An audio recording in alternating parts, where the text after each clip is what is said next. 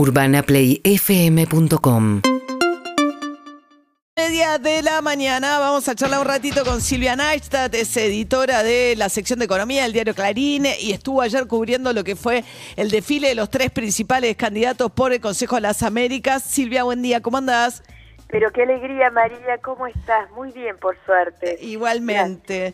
Bueno, ¿qué, qué, qué, qué te llamó la atención ayer de este encuentro de los candidatos ya post paso con los eh, empresarios?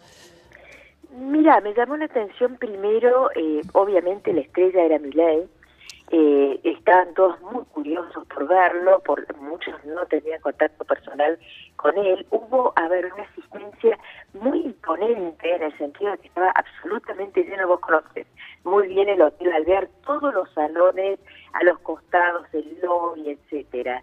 Ahora, cuando fue Milei, y con su estilo tan inflamado y tratando de buscar un aplauso, de verdad no lo logró. No lo logró. Es decir, lo escucharon eh, respetuosamente. Al principio hubo un aplauso, por supuesto, cuando llegó, mandó un guiño a su novia Fátima Flores, otro aplauso, pero después eh, eh, en, un ritmo donde el candidato se iba exaltando a sí mismo, no logró entusiasmar.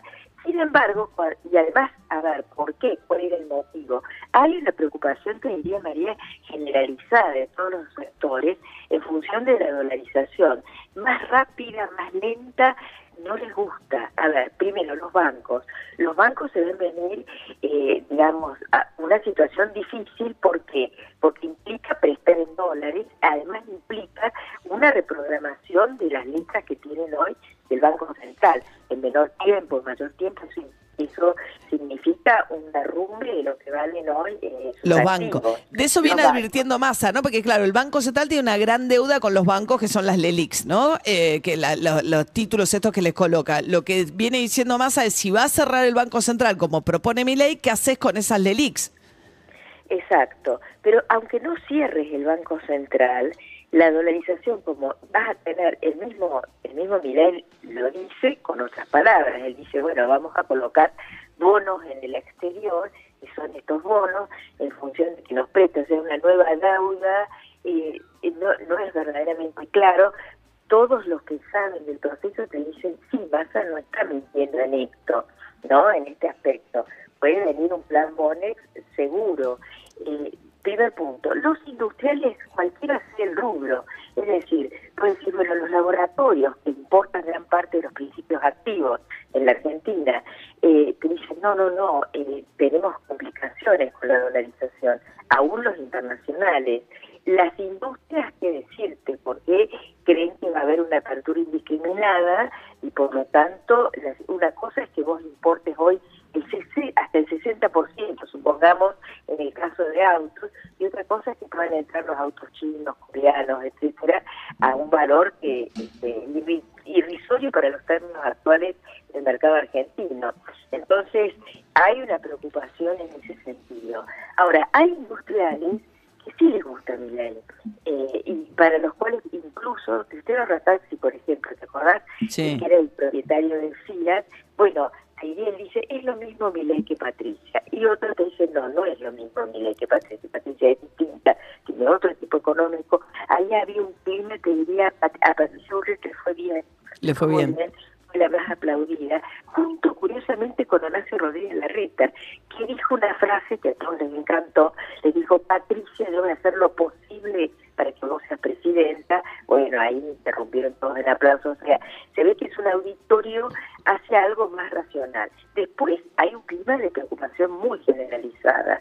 El tema de los activos los tiene muy preocupados, pero a ver, no es el hecho puntual del, vandalismo, sino la expresión de eso, ¿no? De algo que no se pueda controlar, que empiece una dinámica que crezca que efectivamente se vive puesta muchas cosas de, la Argentina, que haya un desorden más generalizado. Bueno, la dinámica, María, la dinámica del saqueo eh, o la dinámica de lo que hemos visto estas noches me preocupa muchísimo. Tendría que pasar a una, una preocupación central. Y el otro tema es el tema de precios, que en el caso de las empresas de consumo masivo, bueno, le han dicho, este, lo, han, lo han hecho público, fue más ayer a la tarde las retó públicamente diciendo, che, no me hagan esto por los diarios, Claro, la queja que había hecho ¿no? el titular de la Unión Industrial Argentina, Fune de Rioja, quejándose que le impusieran un tope del 5% de incrementos para los alimentos. Ahí Massa le dijo, no, no me, porque sacó un comunicado, ¿no? La UIA y Massa se quejó, le dijo, ¿no? Llámame por teléfono, tenés mi teléfono, no te quejes. Claro, no te quejes públicamente, llámame. Bueno. Pero vos fíjate, este, Silvia, eh, ¿cómo te va? Soy David Cayón. En esto que decía, eh, eh, ¿cómo estás? Massa le dice, tenés mi teléfono, llamame. Y otra de las preocupaciones que contaba Silvia que tienen los empresarios con mi ley es que no tienen interlocutores. O hablas con él o no hablas con nadie. El equipo de él son todos financieros, ¿no? Pero es un equipo financiero. Sí, sí. Mira, es muy curioso cómo, a ver, su relación pública con el grupo Nequian. Te cuento, ayer llegó llegó por el garage, se subió a un cuarto. En ese cuarto del hotel estaba esperándolo su jefe hasta el año 2021, Eduardo Nequian. Después todos los funcionarios que no conoce del grupo junto a él. Además de Guillermo Franco, que ya es público, que va a ser un supuestamente su ministro del Interior, hay un nuevo funcionario que del grupo Nequian que estuvo hasta hace dos meses en el grupo, que acaba de tomarse licencia, que es Nicolás Pose, que era justamente que le manejaba al grupo Nequiat todo el área sur de su gran negocio en aeropuertos, que pasa a ser ahora el armador de Milei. O, sea, todo claro. Milei tiene una relación muy privilegiada con Urnequian porque trabajó con Urnequian, que es el dueño, como dice Silvia, de, entre otras cosas, explota la mayoría de los aeropuertos del país. Él era un asesor financiero de Urnequian, o sea, ahí hay una relación muy estrecha con Urnequian, claramente.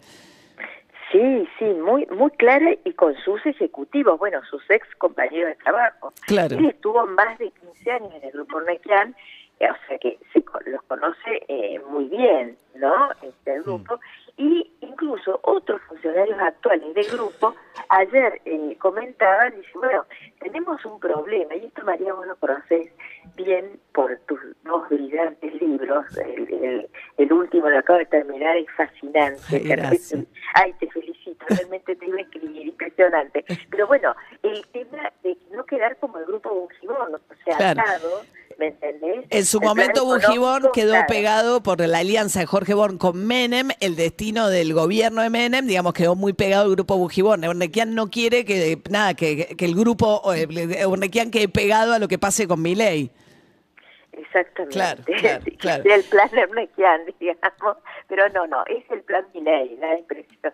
Claro. Es el plan Milley, no distinto. Bueno, junto a él hay alguien que sí también hace nexo con los empresarios, llama Juan Napoli, que va a ser senador, probablemente, de acuerdo al resultado de las pasos, por la provincia de Buenos Aires, y que era el presidente hasta ahora del, del Banco de Valores, que es a ver, el Banco de Valores es como una gran operadora de bolsa. Claro. ¿no? es un banco al estilo tradicional. Bien. Silvia Neistat, editora de Economía del diario Clarín, estuvo ayer cubriendo este encuentro de empresarios con los distintos candidatos. Gracias, Silvia. Siempre un placer hablar con vos.